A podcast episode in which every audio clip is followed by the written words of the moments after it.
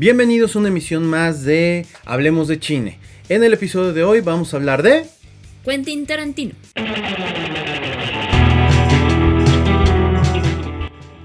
Muy bien, vamos a hablar de Quentin Tarantino. Eh, consideramos que es uno de los directores que ha marcado el cine contemporáneo. Porque no tiene una forma muy estética de hacer cine en cuanto a guion, tal vez no se clava mucho con las reglas básicas del cine. Es, de hecho, ni siquiera terminó la preparatoria, Quentin Tarantino, para, para puntualizar y contextualizar al, público que nos está escuchando. Quentin Tarantino es un director que incomoda a veces al público, que incomoda a la crítica, que incomoda a la academia. Tiene películas violentas, habla de temas que normalmente no se tocan y le encanta jugar un poco con los tiempos, le encanta jugar con los personajes y sacar esa parte extraña del ser humano. ¿No te parece? Yo creo que Quentin Tarantino es de esos directores que a cualquiera incomoda. La primera vez que vi una película de Quentin Tarantino dije, ¿qué demonios es esto? Pero sí es, es un director que no a todo el mundo le gusta y que además tiene algo muy particular, así como los otros directores de los que hemos hablado. Tú sabes que estás viendo una película de Tarantino Exacto. o de alguien que está influenciado por Tarantino. Muy bien, entonces, esta, este, en esta sesión vamos a hablar de eh, uno de los directores, como bien dices, más controversiales, es Quentin Tarantino. Quentin Tarantino, como muchos no lo sabían, no acabó ni la preparatoria, el high school. Eh, para los americanos, es un cuate que trabajaba en un videoclub uh -huh. y, y, eso es algo que le dio como mucho, como mucha cultura, pues imagínate trabajar en el videoclub y de repente lo único que hacía era ver las películas, además que tiene un fetiche con, con los western, con el spaghetti western, que es así como de todas las películas manejan ese tipo de música, ese tipo de asesinos, ese tipo de ideas muy, muy, ital, muy, muy italianas, entonces...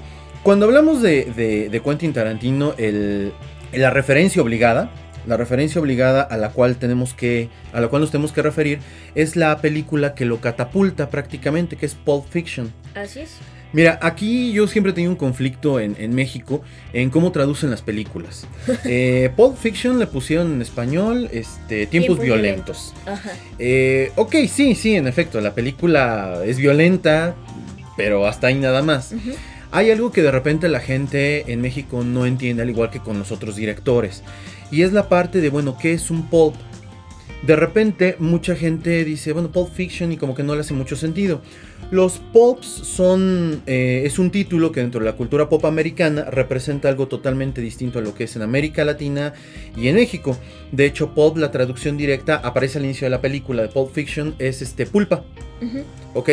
Pero también, también tiene una segunda definición, que es la que nos importa, en la que hace referencia a publicaciones de la década del 30 o el 50. Es decir, está hablando de un tipo de cómic. Pero es un tipo de cómic hecho con papel de muy baja calidad y que además tocaba unas temáticas que no cualquiera se atrevía a tocar en esa época. Por ejemplo, hombres lobo, mujeres, este, pura violencia, westerns, hombres abusando de mujeres, este, ¿cómo se llama? Eh, westerns. O sea, eran temáticas como en México le conocemos al libro vaquero. Que es la literatura básica del baño en México. Pero para ellos era parte de la, de la cultura, estaba muy dirigido a la, a las clases bajas americanas. Entonces, eh, la, la, otra traducción dice, aparece al inicio del pulp, tiene que ver con la pulpa, para los americanos es el desecho de la fruta, en México la pulpa es algo que no siempre se considera basura, hay gente a la que pide su jugo con pulpa, qué curioso, ¿no? Lo que para ellos es basura, nosotros lo recuperamos. Algunos ejemplos de estos pulps clásicos en, como, como cómic, como literatura, es The Shadow, que actualmente se sigue publicando. No recuerdo si es Image o IDW, la empresa que, lo está publicando. Es un tipo detective, hasta donde yo recuerdo, eh, bastante oscuro. Por otro lado, hubo otra este, publicación llamada Weird Tales, que es uno de los escritores más importantes del siglo pasado, bueno, más bien que publica uno de los escritores más eh, consagrados en lo que es ficción, fantasía y terror, que es H.P. Lovecraft. Uh -huh. Ese es uno de los escritores eh, referencia, eh, de referencia prácticamente en los cómics. Y otro bastante popular, que a mí este particularmente me gusta mucho, se llama Black Bat. Y aparece en una serie que se llamaba Detective Mysteries, creada por Murray Leinster, que ese es su, ¿cómo se llama? su seudónimo. Uh -huh. A partir de Black Bat se crea Batman, Bob Kane se inspira en, en, este, en, este, personaje para hacer a Batman y Stan Lee lo utiliza para crear el personaje de Daredevil, porque este Black Bat es, un, este, es una persona que se queda ciega y se vuelve un vengador. Un justiciero. Entonces, bueno, es importante aclarar esto con la película de Pulp Fiction porque muchas veces nos vamos nada más con la finta. Y en realidad, Pulp Fiction pues, es una película que te habla sobre... e, e, Es, es una película hecha para el americano promedio, el americano del centro del país. Y no solamente Pulp Fiction, sino todas las películas que más adelante vamos a estar platicando. Porque Quentin Tarantino lo menciona en muchas este, entrevistas. Que realmente en cuanto a sus guiones, por ejemplo en, la- de Django, estaba comentando que muchas veces cuando él estaba viendo las películas de las que él se inspiraba, al final cuando... Justamente creo que en la de Django de 1900 y cacho, que cuando uno de los personajes eh, va a someter a- al blanco más racista y todo, decide no hacerlo por, por no caer en el juego, ¿no? De, de, de esta persona. Y él dice, no, pues yo viendo, yo como espectador me quedé con cara de, oye, pero ¿por qué no lo hiciste, no? O sea, yo quiero verle el castigo que iba a tener esa persona. Entonces Quentin Tarantino se pone mucho en los pies de- del espectador. Se queda mucho con la idea de cuando trabajó en el videoclub de cómo, qué, es lo que la gente consumía en cuanto a películas y cuál era la reacción de la gente cuando regresaba a la película y le decía, ah, me gustó, ah, no me gustó por esto, esto y aquello. Las reacciones para él le, preocupan o más bien le, le, ajá, le preocupan o les parece interesante en cuanto a las películas y esto genera que, que él también como que tenga esa idea de que sí haya una como reacción no violenta pero sí esperada por el ser humano promedio, ¿no? Y como lo mencionas ahorita, por el americano promedio. Ahora fíjate, es, eh, yo creo que en estos nuevos tiempos, ese contacto que tenías con el del videoclub desapareció. A mí todavía me tocó ir a Videocentro, Videovice, o sea, te estaba hablando de la prehistoria. Y llegabas y le decías, oye, yo quiero la película donde sale y hacen y no sé qué. Y el cuate te decía, claro que sí, es esta. Y tú decías, ah, Chihuahua. Era todo un erudito del, del asunto. Ah, en algunos casos Blockbuster, algunos de los que trabajaban ahí lo hacían bien. Pero sí te daba, sí, sí es como que una manera muy sencilla de darte cuenta qué es lo que la gente quiere con una película. Sí. O sea, que decía, "No, o sea, está buenísima, pero el maldito final. Y creo que algo que hace Tarantino es que nos da gusto con eso. Dice, o sea, ¿qué esperabas? ¿Que lo mataran? Ahí está, Sí. lo mataron. Sí, sí, sí. O sea, digo, todas las películas, a mí Glorious Bastards me encanta por el final en el cine. Dices, wow, no manches, de veras hubieran podido hacer algo así, increíble. Otra historia totalmente diferente. Exacto. Ahora mira, vamos a hablar de sus mejores películas, porque obviamente no podemos hablar de todas en concreto. Claro. Hablemos de una película que es un hito dentro de su, dentro de su carrera, Perros de Reserva. ¿Qué te parece Perros de Reserva? La primera vez que vi Perros de Reserva, ya había visto Kill Bill, ya había bueno, volumen 1 y volumen 2, ya había visto obviamente Pulp Fiction. Creo, no, y ya, creo que solamente había visto esas. Cuando la veo y después me entero que es de las primeras películas o la primera película que él hace, ya como director y ya todo bien chido, entiendo un poquito más su estilo, como que ya me adentro un poco más. Se nota perfectamente la influencia que tiene Quentin Tarantino y aparte la educación que él tiene. Es muy literal este cuate, o sea, literario en ese sentido. El guion, cuando las- los personajes están hablando, no te explican la película como tal, sino los personajes están... Me encanta la escena de la propina. Ah, ¿te sí. acuerdas? o sea, es que creo que de las primeras escenas donde están en una mesa y están este, diciendo, oye, pon para la propina, ¿no? Y el otro cuate, no, pues yo no voy a poner para la propina. Esa es una escena que creo que dura como 5 minutos, una cosa así, en donde el personaje, o más bien los personajes, tú los vas conociendo poco a poco por cómo hablan y cómo se expresan de la propina. Pero ni siquiera te están ex- explicando la película, ni siquiera te están explicando el contexto, nada. O de manera superficial no te lo están explicando, sino te están explicando su persona. Y es así como, como Quentin Tarantino te va adentrando a sus películas y creo que es de lo, de lo más vistoso, de lo, más, que, de lo que más gusta sobre él. Y además ponte a ver, todas las películas de Tarantino tienen esa particularidad. Ajá. Todas las películas siempre tienen un opening donde todo el mundo está hablando. Creo que también es un poco de la personalidad que él tiene. Todas las entrevistas de Quentin Tarantino no para de hablar. Oh, sí. Es más, habla tan rápido que de repente parece que su cerebro va más rápido que la boca, físicamente le está ganando. Y lo que dices es muy cierto, los personajes cuando hablan no caen en el discurso telenovelesco Sí. de narrarte lo que están viendo, o se están mostrándose como son. Todos los personajes cuando empiezan a hablar te dicen de dónde vienen, a dónde van y el tipo de acento que tienen te determina mucho. O el tipo de debilidades que tiene, la debilidad de querer llamar a los demás por el nombre y no poderlos llamar porque todos tienen un nombre código en esta película de Perros de Reserva. Hay un dato de la película que me lo dijo un amigo hace muchos años, mi amigo Rubén, eh, me decía, es que esta escena donde está este, ay no me acuerdo cómo se llama el actor, Tim Roth, creo que es Tim Roth, no recuerdo, creo que sí es Tim Roth, que está tirado en el piso. Mr. Orange. Ajá, el que está tirado en el piso, dice, o sea, pasó un montón de tiempo en la filmación porque en lo que cortas y haces todo, el tipo se quedó ahí tirado un montón un montón de tiempo. Y en varias películas pasa exactamente lo mismo, que hay personajes que se quedan tirados un montón de tiempo en medio de la este, corretiza, ensangrentada, la balacera. Y es cierto, cuando tú revisas, el tipo fácil estuvo tirado en tiempo real unas dos o tres semanas. O sea, porque aparte como pues no tiene, o sea, los presupuestos que tenían eran muy bajos, no podías cambiarlo. Claro. Entonces, sí, la, la, película de Perros de Reserva es una película impresionante, tiene unos giros de tuerca impresionante. Es una película que te crea mucha tensión porque no sabes qué pasó en el asalto. O sea, en el robo no sabes qué pasó, solo sabes que hay un herido, que alguien los traicionó y, estás con la tensión y todo el tiempo están ahí. Me recuerdo mucho, digo, ya me voy a poner un poco literario, la obra esta de Pedro y el Capitán, de, no me acuerdo cómo se llama el autor del, libro, eh, una escena en la cual Pedro, un criminal político, está siendo sometido por un militar y lo están interrogando. Al final, en este diálogo que se da en un cuarto de interrogación, eh, el que acaba siendo interrogado es el, general, pero te da, e, e, en ese tipo de, obra, como Pedro y el Capitán, te da el, este, de Mario Benedetti, te da el, este, el escenario perfecto como para sentir esa claustrofobia. Acá es lo mismo, no te puedes mover, no puedes hacer nada y sientes la tensión, aunque no sepas qué pasó, estás así, todo el tiempo, todo el tiempo. Es una película es una película que aquí en México se proyectó, pero si mal no recuerdo tuvo una clasificación C y de hecho estuvo poco tiempo. Era una época en la cual este tipo de cine no llegaba tanto. Sí existía en la cadena de Cinepolis que se llamaba Multicinemas, este, organización Ramírez, pero pues eran películas no muy, muy bien recibidas. La siguiente película ahora es Pulp Fiction. You know what they call a, a quarter pounder with cheese uh, in Paris? They don't call it a quarter pounder with cheese? Oh man, they got the metric system. They wouldn't know what the fuck a quarter pounder is. And what do they call it? They call it Royale with cheese. A ver, Dani, ¿y a ti qué te pareció Pulp Fiction? A mí me gustó. Ese silencio fue muy delator. es que me gustó mucho, pero en el momento en que la vi también estaba medio morrita. Creo que tenía como 16 años. Ah, o sea, hace un año. Eso no lo saben. sí, estaba, estaba como, bueno, no sé si muy pequeña para, para ver la película o no, porque también es clasificación C, o fue clasificación C.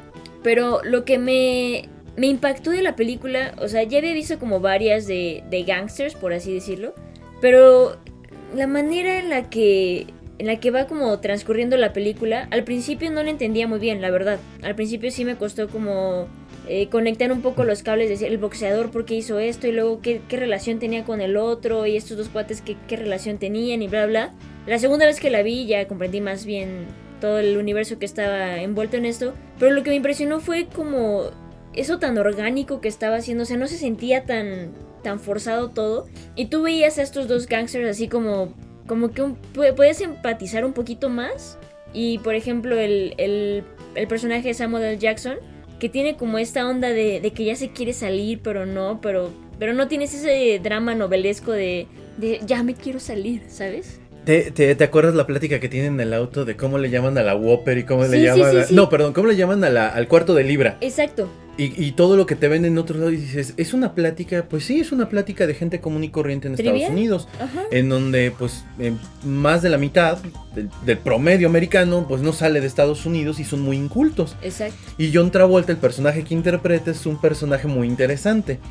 El, digo, la escena, la escena en el auto de cuando matan al cuate y no, saben qué demonios hacer, es una, es una escena que Cualquiera de, ay, sádicos, eh, es que es una escena trabajada con humor, que eso es lo importante. Exacto. Todo tiene un humor que de repente, ay, dices, chin, como que no me debí de haber reído de eso, pero ya te reíste. Exacto. Ya te comprometieron con eso. Eso es algo que no todos los directores que trabajan esto saben hacerlo.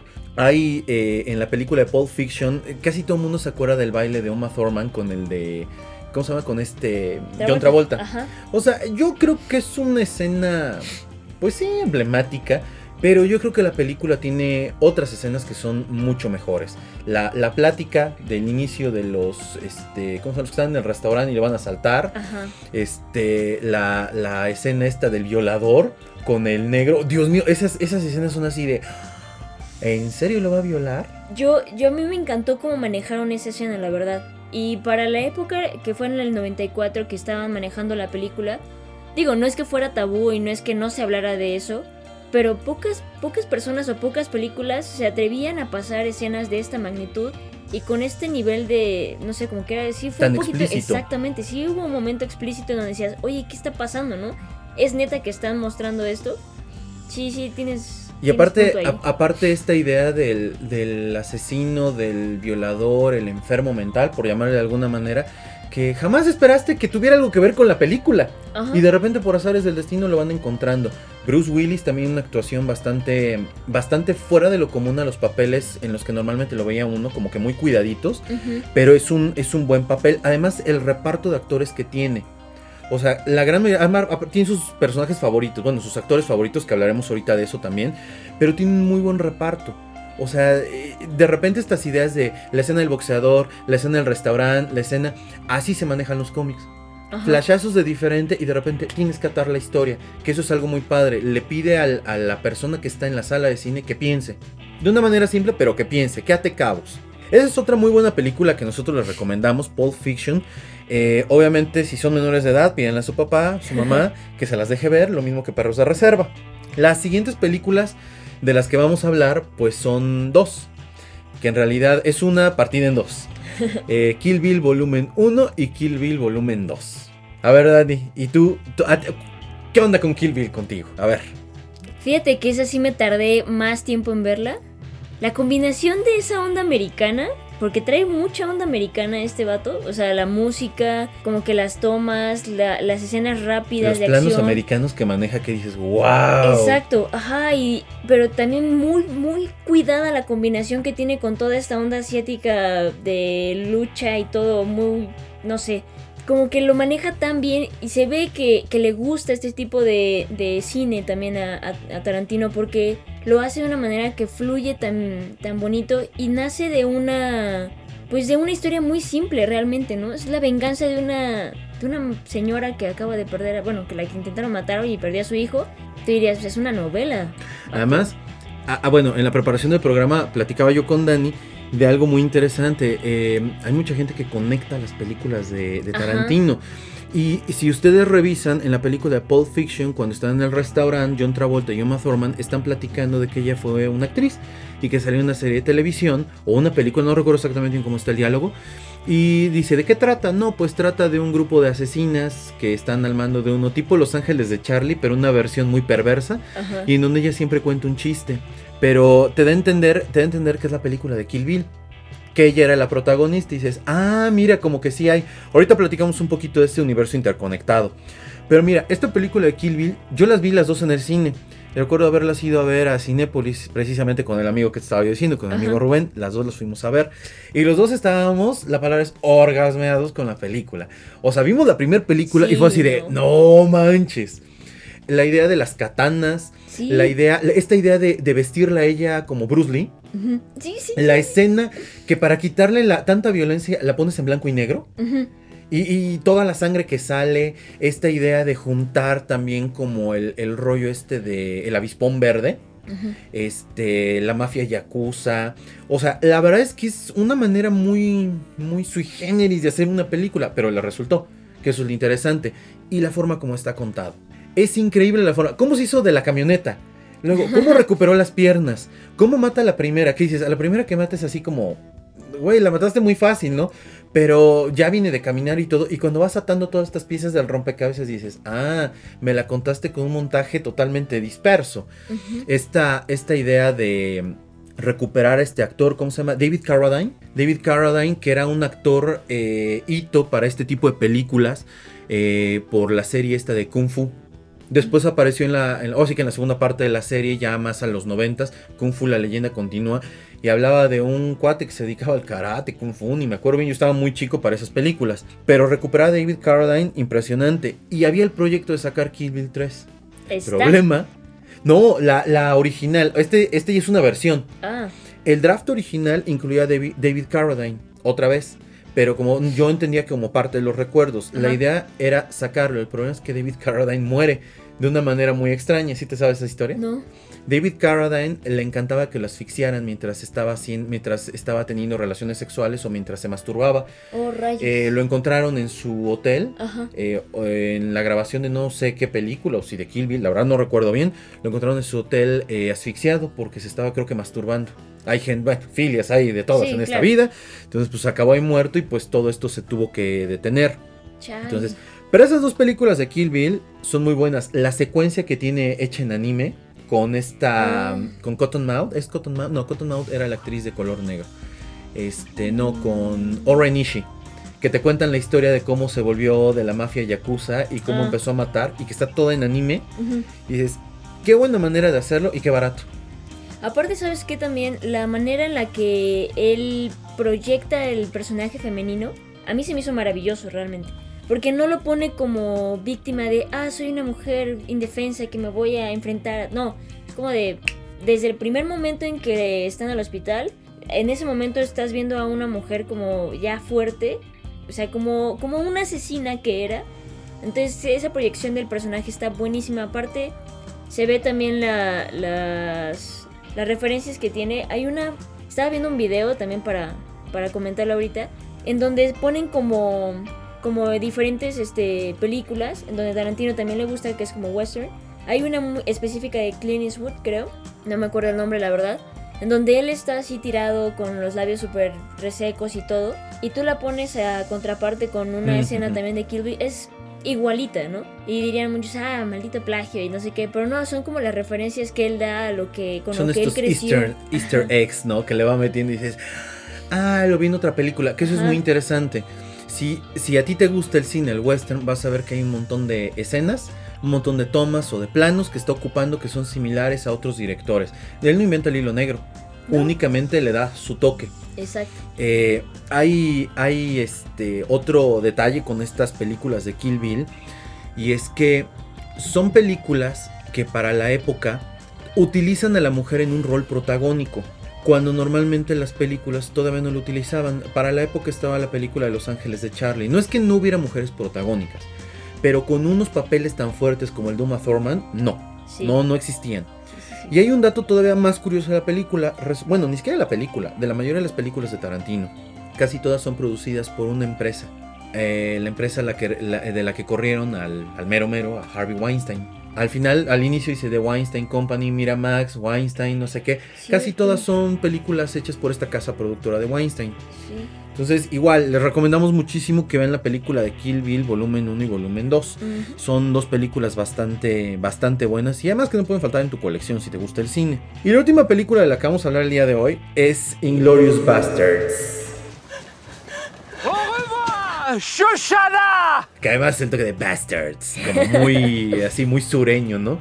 Eh, esta película cuando salió y mucha gente que no conocía el cine de Tarantino vio el, póster, como que pensó que era una película más de la Segunda Guerra Mundial. Cuando ves que la dirige Tarantino, dices, ah, Chihuahua, esta película no va a ser nada. Y hay una película original que no me acuerdo de qué año es, también se llama así, este, Bastardo sin Gloria. No recuerdo exactamente de qué año es, pero es una película, como decías al inicio, que tiene un happy ending, estilo muy Hollywood, y pues una temática un poquitito diferente, y esta rompe por completo los esquemas. Ah, del 78 es.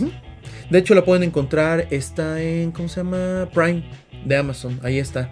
La oh. versión original, Los verdaderos bastardos este, sin gloria, algo así se llama. Le pusieron así en el título. Pero es una película que habla sobre la Segunda Guerra Mundial y toma algunos personajes muy interesantes. El oso, o sea, un grupo, un grupo de judíos dirigidos por un descendiente de un este, indio americano, nada más que güerito. ¿Por qué? Pues esa explicación debe de venir en la biografía del personaje, en el libro que compras con el guion. Y van a tratar de detener a Hitler un grupo de judíos, pero además los perfiles de los judíos, ya sabes, todo el estereotipo de la nariz, de la estatura, iban a cazar literal nazis. Y después de eso, con la película de Bastardos sin Gloria, empiezas a ver. Ah, bueno, el actor, el actor ahí es Brad Pitt. Y encontramos otro, otro actor este, que se vuelve también uno de los favoritos, Christoph Waltz. Si mal no recuerdo, es Christoph Waltz. Este. Este. Este actor. Este actor interpreta al. Ay, ¿cómo se llama? Este el cazajudíos. al cazajudíos y tiene una escena al inicio de la película increíble. A mí me encanta la escena, es así como en las películas que te deja todo tenso cuando está en la casa y dice, yo pienso como judío y entonces yo sé dónde se esconden los judíos. Y dices, Dios mío, así han de haber sido. Si alguna vez tienes oportunidad o tiene oportunidad de ir al Docucentrum en Nuremberg, es increíble la atmósfera tan pesada que se siente. Y muchos fueron juzgados ahí en Nuremberg en los juicios y, y es como que el estereotipo hasta se te pone chinita la piel. ¿A ti te gustó la película? Me encantó, la verdad. Es una visión completamente diferente cuando este cuate se pone a pensar en un, en un momento de la historia y lo pone completamente a su antojo.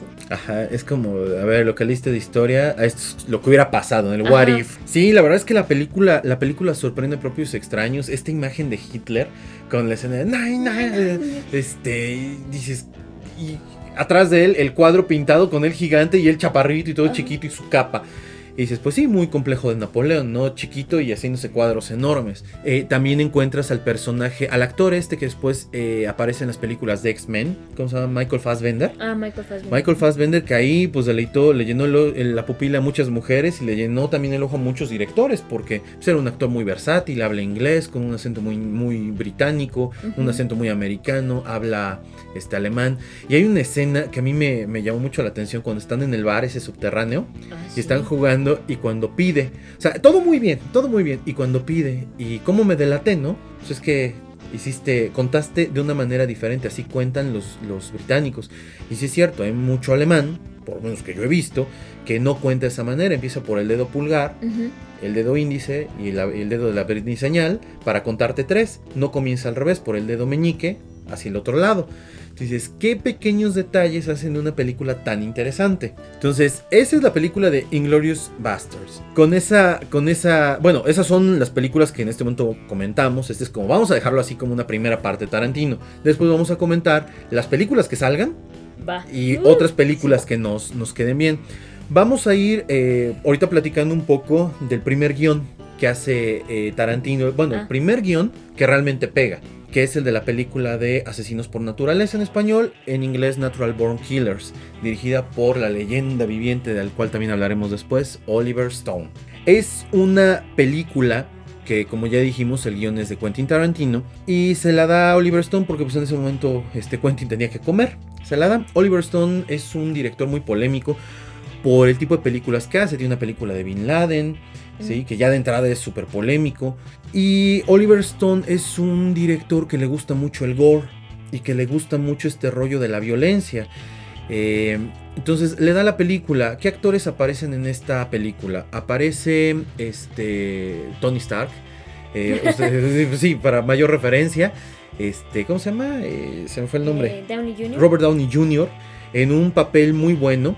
Además, es un papel que toma después de todos los problemas de drogas, después de haber aparecido en la casa de una familia, todo drogado en la, casa de una, en la cama de una niña, retoma su, actuación y aparece en esta película haciendo o interpretando al quinto poder, que son los medios de comunicación.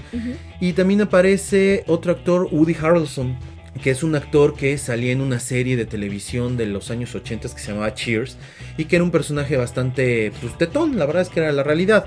Y después verlo en una película así, todo violento, todo mamey, todo tatuado, impresionante el tipo. Y la chica que no me acuerdo, siempre se me olvida el nombre de ella. El nombre es Juliette Lewis, también una gran actriz. Y es una película narrada desde el punto de vista de los medios de comunicación y esta idea del Bonnie Clyde modernos, pero cómo, cómo, cómo la, la televisión va construyendo un mito alrededor de ellos. Y pues bueno, es una película llena de matanza. La gente piensa que si Tarantino lo hubiera dirigido hubiera estado mejor. Yo digo que como está, está bien. O sea, no sé si algún día Tarantino quiera hacer un remake o algo así, pero digo que como está, está bien, es un buen guion y Tarantino debe estar contento con lo que hizo. De hecho, yo tenía entendido que esta película, él jamás había tenido la intención de dirigir películas. De escribirlas sí, pero y de, de hecho de aparecer en películas porque él tomó un tiempo clases de actuación y todo. Pero es malísimo. Es malo, es malo con ganas. pero sí, nunca había tenido como esa, esa espina de, bueno, quién sabe, pero como que no tenía una prioridad para dirigir. Da este, este guion a, a este director para, porque tenía la confianza, se llevaba con, esa, con ese director y como que sabía de su trabajo, pero también este, a la hora de ver el resultado no le gustó para nada a, Tarantino. De hecho, quitó completamente su nombre de, los créditos. Hoy sabemos que es de Tarantino porque, pues bueno, ya los medios ya lo supieron, el director lo dijo y todo. Pero él, él no quiere títulos por esa película porque él dice que el guion que él escribió no se parece absolutamente nada en lo que realmente este, él tenía como visualizado. Oye, pues que le digan al que lo arregló lo dejó así, pues que se dedique también a hacer películas porque la verdad está muy, muy bueno. Eh, de hecho, Tarantino aparece en otras, también otras películas intentando actuar, en Del Crepúsculo al Amanecer, que es insufrible su actuación. en la película esta, ay, ¿cómo se llama? El mariachi, donde sale Antonio Banderas, pistolero, ah. desesperado, desesperado. Sale ahí hablando también, o sea, como actor, híjole, pésimo. Y tiene cameos en la, creo que en todas sus películas tiene algún cameo, pero, pero sí como protagonista no. No, yo paso, eh. No la arma mucho. Bueno, ¿qué otra cosa tenemos que decir de Quentin Tarantino? Este rollo de fetiche que tiene con los actores. O sea, lo platicamos con Spielberg. De repente Spielberg se casó con este Tom Hanks. Y hay muchos directores que se casan con un actor. Pero Tarantino tiene un fetiche con muchos actores. Primero en la lista Tim Roth. Un actor que rescató Literal lo rescató porque, bueno, de hecho a muchos de ellos lo rescata porque son actores que ya no tenían cabida en algún medio por la edad, porque ya no, ya no aparecían tan seguido. La otra, que es el máximo fetiche que tiene, de hecho, la actriz principal, el personaje se llama Shoshana, que es una actriz francesa que aparece en la película de Inglorious Bastards, todo el fenotipo de Uma Thurman. Dices, Uma Thurman en este, Pulp Fiction, Uma Thurman en Kill Bill. ¿En qué otra sale Uma Thurman? Este... Pero pues imagínate, son, son las películas pilares que, que, llevaron a la fama a Tarantino, ¿no? Bueno, David Carradine con estas dos películas de Kill Bill, Samuel L. Jackson. También. el cameo que le hacen a Samuel L. Jackson en Kill Bill, que es el que toca el piano. y aparte, no sé si, si te diste cuenta, pero dicen que a él no lo mataron. En esa película, al pianista no lo matan. Si mal no recuerdo, creo que nos lo matan. Si alguien ah, sabe el dato mejor, este, pues que nos lo pase. Según yo, cuando llega el, el, alguacil y habla con el hijo 1 o con el hijo 2, no me acuerdo, este, le dice que qué suerte, ¿no? Pues que al pianista nunca lo matan. Y el pianista es Samuel L. Jackson. Luego está Harvey, Harry Keitel, Harvey Keitel y Michael Madsen.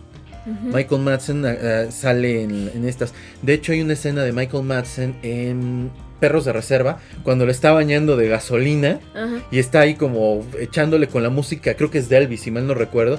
Y hay una parodia que hacen en Los Simpson con Itchy and Scratchy y está este el ratón bailando y echándole el, ¿cómo se llama? la gasolina encima al gato. Pero tiene un fetiche muy muy fuerte pero creo que esto también genera un vínculo muy fuerte con las actuaciones y el compromiso que tienen sus, sus actores, cosa que no ves con otros. Yo creo que también la parte en cómo trabaja Tarantino debe ser especial, ¿no? El detrás de cámaras tú lo ves para Kill Bill. Es, es complicado trabajar con Tarantino, es este no sé si difícil, pero sí tiene una cierta forma de trabajar que puede llegar a ser complicado para ciertos actores. La protagonista de, de, Kill Bill como que conectó muy bien con él porque de hecho tengo entendido que Kill Bill fue una idea de ambos. Entonces, como que esa, esa forma de pensar de ambos como que no es muy común en, en Hollywood. Entonces, pues obviamente, o sea, entendería por qué, por qué tiene esas conexiones con, con, ciertos actores. Y fíjate, a mí de todos estos, para mí, así como que el máximo descubrimiento de él es Christoph Waltz. A mí Christoph Waltz se me hace como que ese actor que, que Tarantino descubrió y puede decir, este lo hice yo. O sea, es, tiene un margen de actuación del 0 al 10 y llega al 12. Eh, hay, otros. Inglorious Bastards ah. es el cazajudíos. Ah, ajá. El matajudíos. Matajudíos. Entonces, a mí él se me hace muy, muy, muy, muy bueno, muy completo. No digo que Uma Thurman no sea buena, pero creo que sí rebasa las expectativas por mucho. El personaje que interpreta en Django, el doctor ah. este, es muy, muy bueno. Además, el toque, el toque que le da con la manera como dice las cosas, muy, muy bueno. Pues de hecho se ganó un Oscar, ¿no? Ay, sí te la debo, no me acuerdo. Este, creo, pues ya ves que, bueno, más bien no fue muy, no es alabado por la crítica, Tarantino, por obvias razones, sus películas no son como muy queridas dentro de la academia, por lo menos en, en, los Oscars no es como muy... Bueno, a ver, y te hago una pregunta con esto que estás diciendo. ¿Tú crees que algún día gane un Oscar? Él ya ha ganado dos Oscars por guionista. Ok, pero él como director. No. No creo, la verdad. Como actor, mucho menos. que lo dominen va a estar muy cañón para empezar. Sí, no, yo, yo también lo dudo. Yo creo que le van a dar un Oscar post-mortem. Porque así, tal cual, la academia es muy reservada con los temas eh, que, que, toca, el tema de los negros. De hecho, todas las películas de Tarantino tienen un toque racial muy duro. O sea, cualquiera pensaría que Tarantino es racista, pero no. Tarantino habla desde el punto de vista del americano promedio que es racista. Y uno, pues, lo entiende. Ahora mira, hay otra cosa importante en las películas de Tarantino, y es esta idea del montaje que usa y la importancia de quitarle esta formalidad a las películas. Oh, Parecieran de época con música que rompe todo por completo. En la, en la escena esta donde Uma Thurman va en la motocicleta con el traje este tipo Bruce Lee ah, y que va en la moto con el casco y va tratando de alcanzar los otros autos rumbo a matar a Orenishi. Sí, sí, sí. Y de repente vienes de un montaje así súper veloz de imágenes rápidas del sello, el avión tan se baja, sello, ya llegó y de repente empieza eh, la trompeta de Al Hirt con esta música que todo el mundo conoce del avispón verde y dices, ah, Chihuahua. Ontoy, ¿no?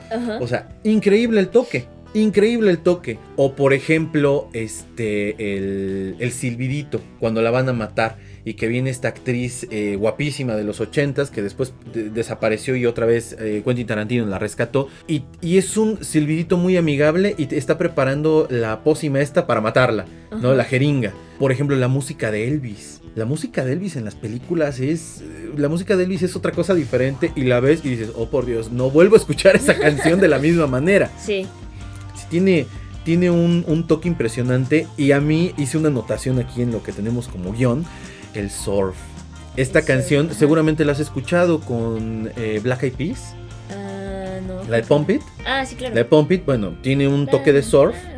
Este, cuando la escuchamos en la película de Pulp Fiction, el surf, que es comúnmente, ¿en qué ponías el surf? Eh, o los Beach Boys, que son surf. Los ponías en series de California, eh, chicos rubios en la playa bailando, eh, surfers y todo. Y de repente aquí lo ves. ¿Sabes dónde lo veías también en el cine mexicano? Este, en las películas del santo. Ah. El surf era así como que clásico de las películas de lucha libre. Tú dices, wow, ¿no? O sea, el manejo y el conocimiento que tiene para romperte lo que ves con el sonido, impresionante. Bueno, con la música más que el sonido. Es lo que te iba a decir, porque justo, creo que hasta... Mm, ¿Qué película fue? Hasta Hateful Eight. Ajá, fue, que fue la primera vez que utilizó una banda sonora original. Y después de que se peleó con este hombre, este, que es el que hacía toda la música de las películas de, de Spaghetti Western. Ajá. Ay, ¿cómo se llama? Porque realmente, o sea, él comenta, ¿no? Igual también en entrevistas que puedes ver en YouTube y todo, que él realmente se ponía a escribir en su en su escritorio, así bien bonito, prendía la radio o se ponía un disco y eh, bueno, imaginaba la canción en qué escenario podía ir mejor. Y bueno, ya imaginarás qué es lo que puede pensar Tarantino viendo sus películas, ¿no?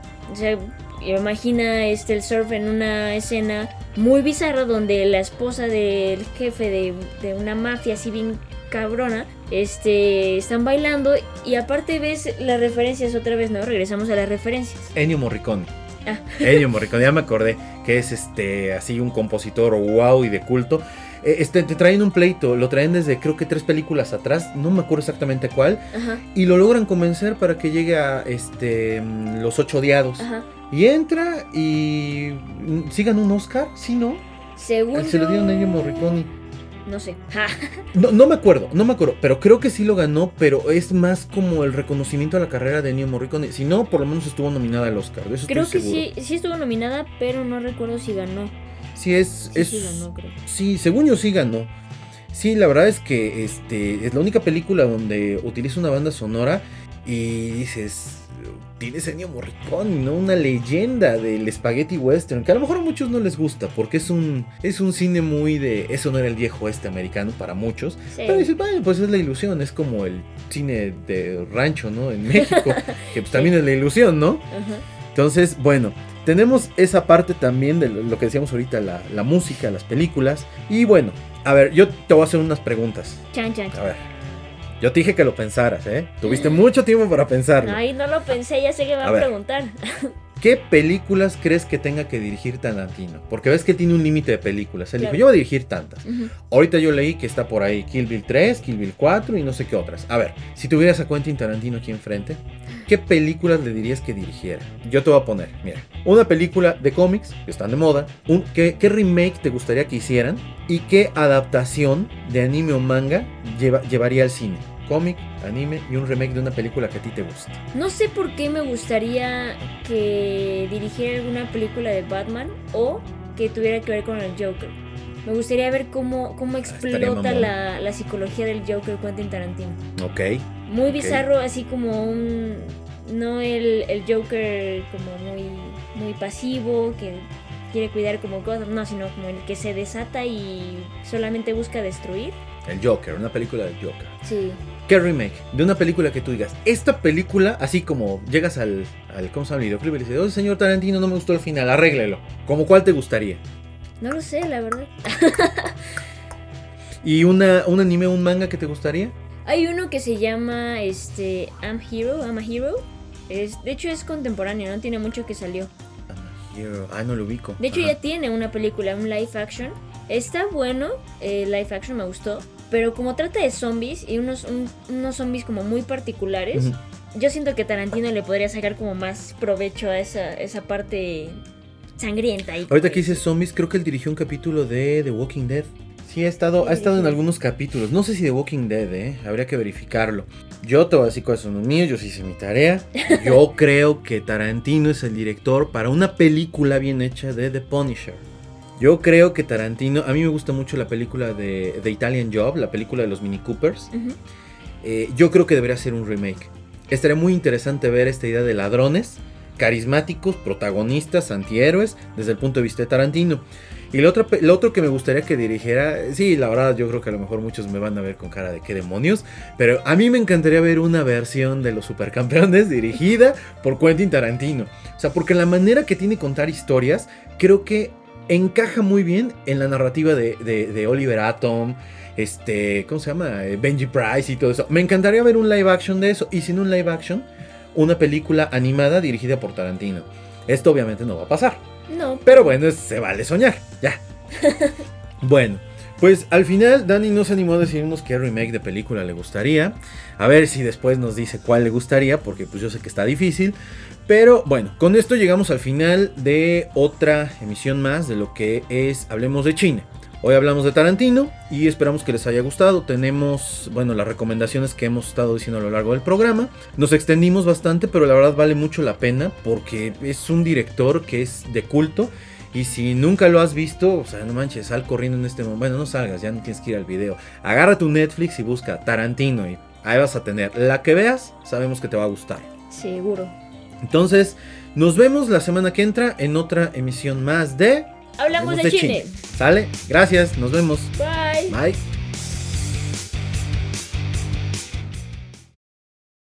Me pongo esto.